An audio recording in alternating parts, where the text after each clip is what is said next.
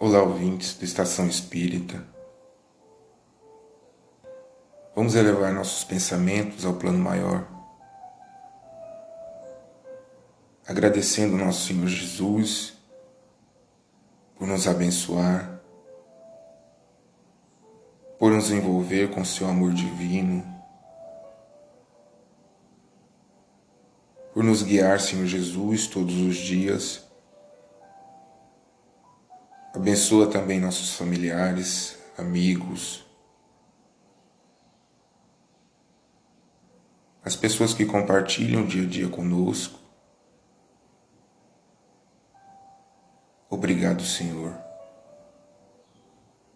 Assim seja.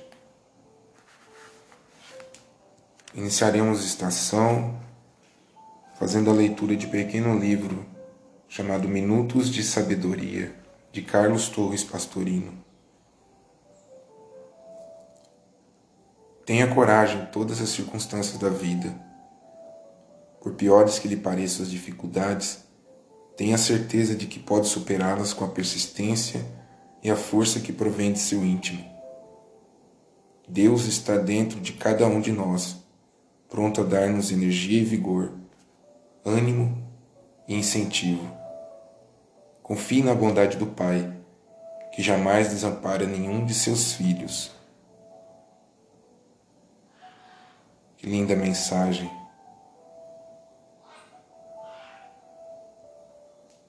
Que nos traz a coragem, a certeza de que somos filhos de Deus e que Deus não nos desampara que possamos, Senhor Jesus, buscar todos os dias esta força, esta coragem, essa energia e esse ânimo. Porque Deus está dentro de cada um de nós. Faremos a leitura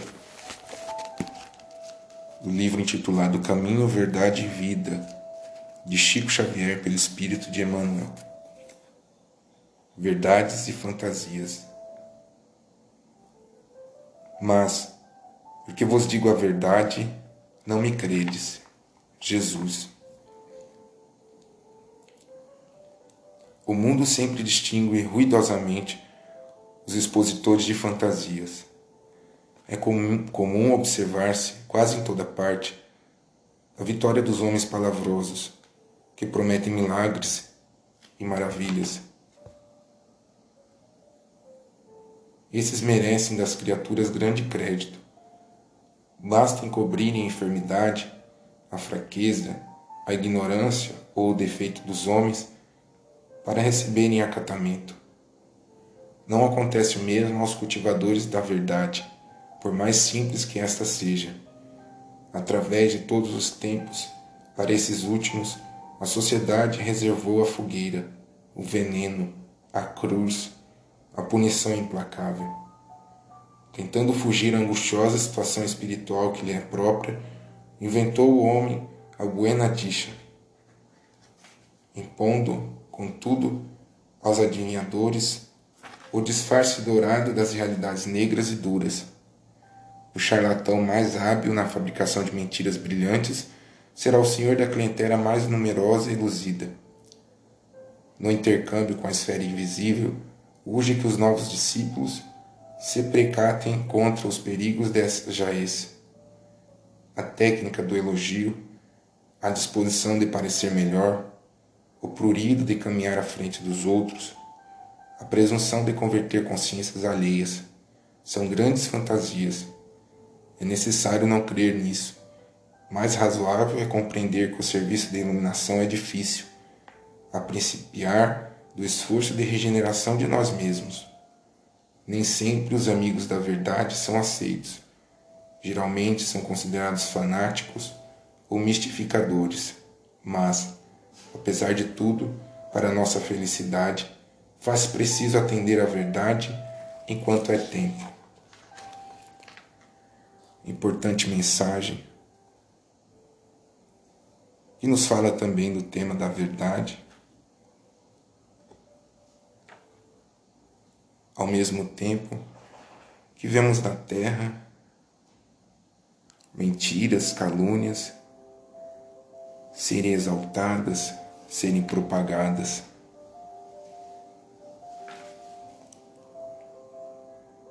A técnica do elogio, as redes sociais, o status social, social. Tudo isso faz parecer que uns caminham à frente de outros, até o momento em que não distinguimos mais a verdade da mentira, o elogio da crítica, que possamos ter discernimento sobre aquilo que está sendo falado, está sendo compartilhado nas redes sociais.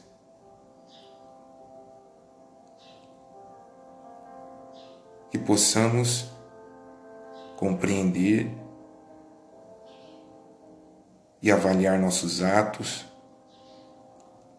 nosso comportamento diante de notícias alheias sempre buscando nos mentores espirituais, nos companheiros celestes, uma mensagem de amor, de luz, que possa nos fortalecer, Senhor Jesus, nos tempos atuais.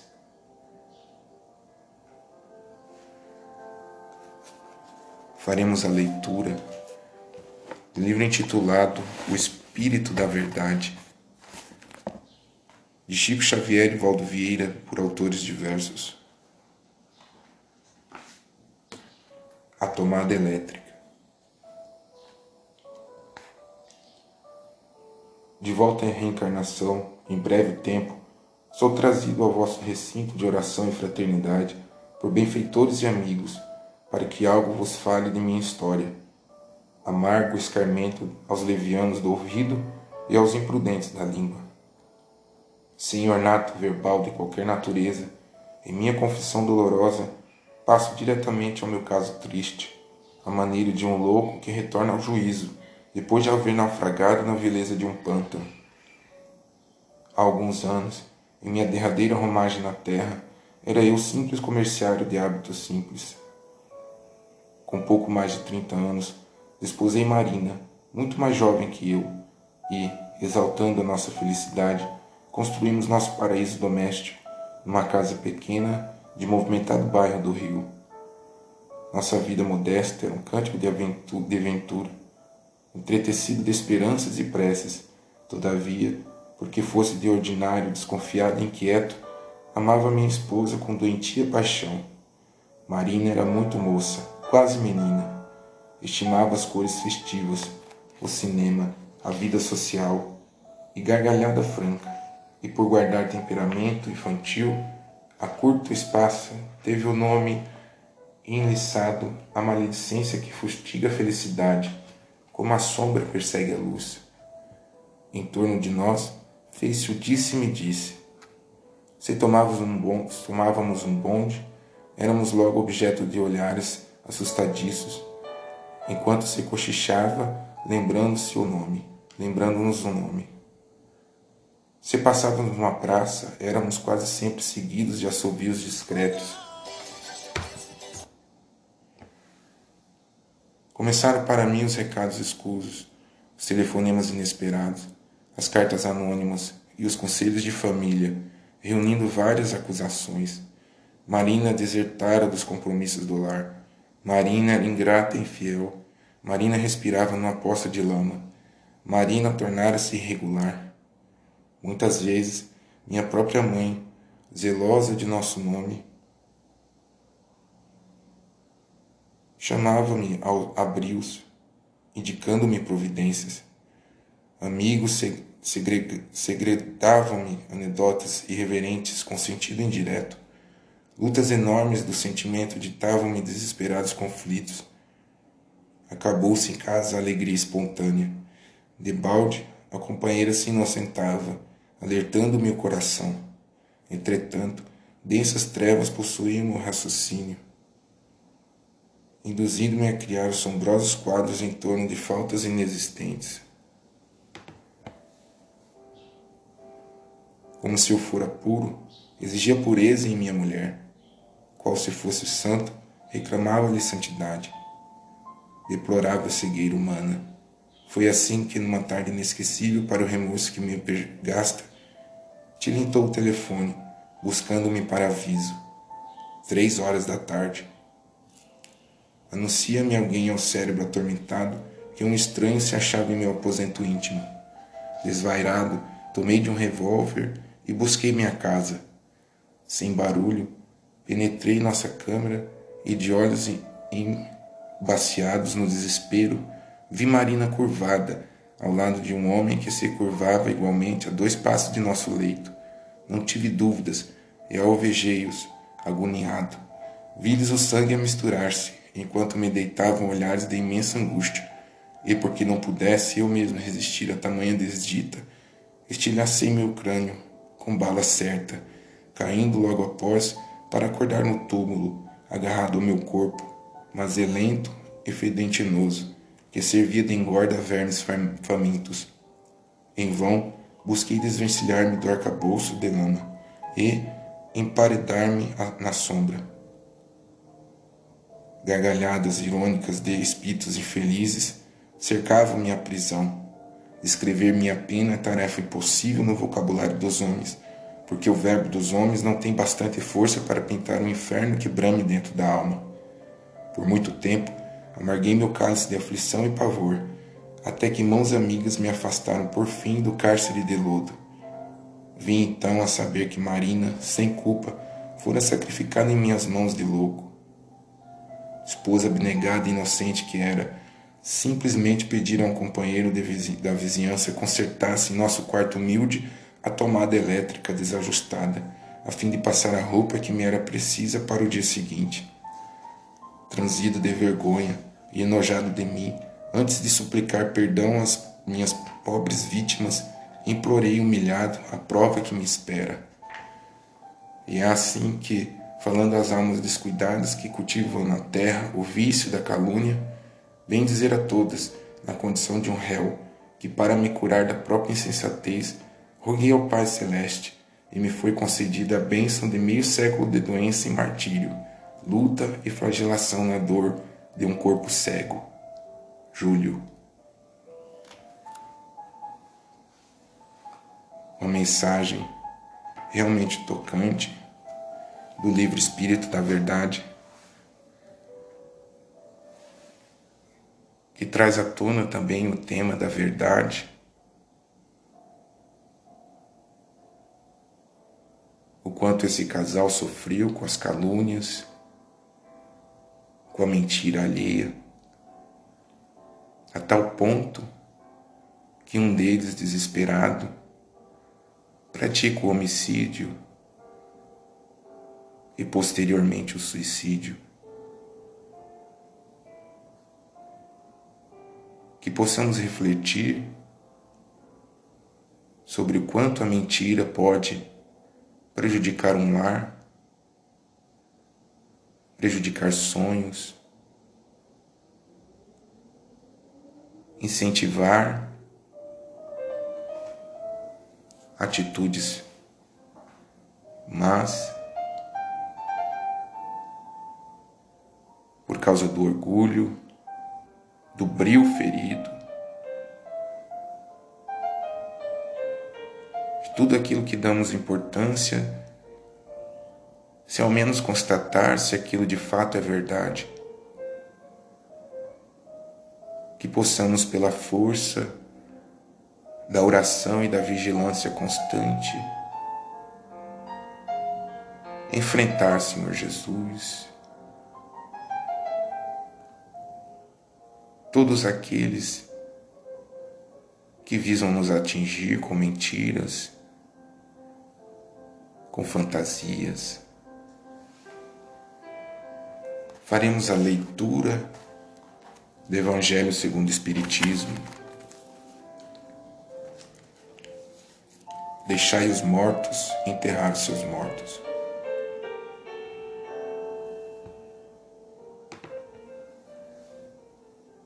E a outro disse Jesus: Segue-me.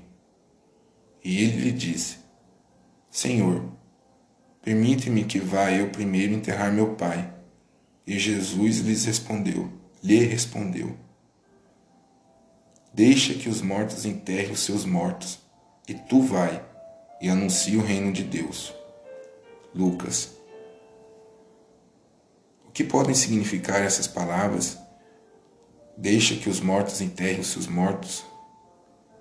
As considerações precedentes já nos mostraram, antes de mais nada, que, na circunstância em que foram pronunciadas, não podiam exprimir uma censura àquele que considerava um dever de piedade filial ir sepultar o pai mas elas encerram um sentido mais profundo, que só um conhecimento mais completo da vida espiritual pode fazer compreender.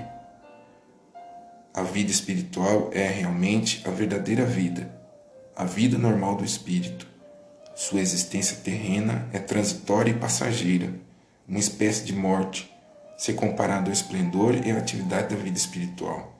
O corpo é uma vestimenta grosseira que envolve temporariamente o espírito, verdadeira cadeia que o prende à gleba terrena, e da qual ele se sente feliz em libertar-se. O respeito que temos pelos mortos não se refere à matéria, mas, através da lembrança, ao espírito ausente. É semelhante ao que temos pelos objetos que lhe pertenceram, que ele tocou em vida e que guardamos como relíquias. Era isso que aquele homem não podia compreender por si mesmo Jesus o ensinou dizendo: Não vos inquieteis com o corpo, mas pensai antes no espírito. E de pregar o reino de Deus, e de dizer aos homens que a sua pátria não se encontra na terra, mas no céu, porque somente lá é que se vive a verdadeira vida. Importante mensagem contida no Evangelho, que nos fala sobre a vida espiritual esta sim, uma verdade a ser propagada, que não existe a morte, todos faremos a transição para o plano espiritual quando chegar o tempo determinado por Deus.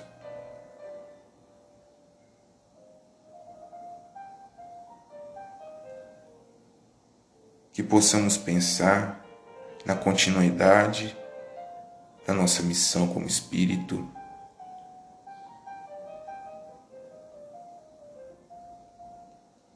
Na verdade da vida espiritual, da continuação, através das reencarnações, como na história lida anteriormente. O espírito tem o livre-arbítrio para escolher suas provas ante suas faltas.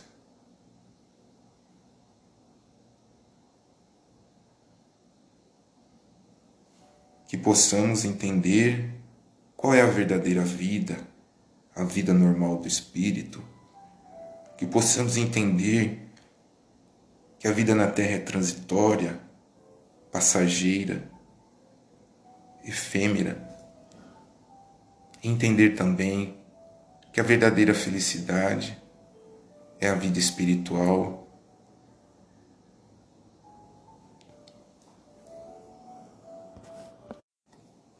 Faremos leitura de poesia contida no livro Através do Tempo, de Chico Xavier. Vinde e serve. Vinde e plantai na vinha, em que o bem se revela, pelas mãos de Jesus no eterno amor divino. Vinde e renovareis a rota do destino, para a glória do além, onde a paz se acastela. Uma côdea de pão, uma frase singela, uma flor de perdão, um gesto pequenino, um sorriso fraterno à dor do peregrino, tudo é semente em luz renovadora e bela. Vinde e serve cantando, enquanto fuge o dia, semeando na terra empedrada e sombria a fé viva e imortal que a ilumine e conforte. Preparai desde agora o pão que vos aguarde, e não mais chorareis com quem soluça tarde, no celeiro vazio e escuro além da morte. Amara Ornelas. Fiquem com Deus e até a próxima.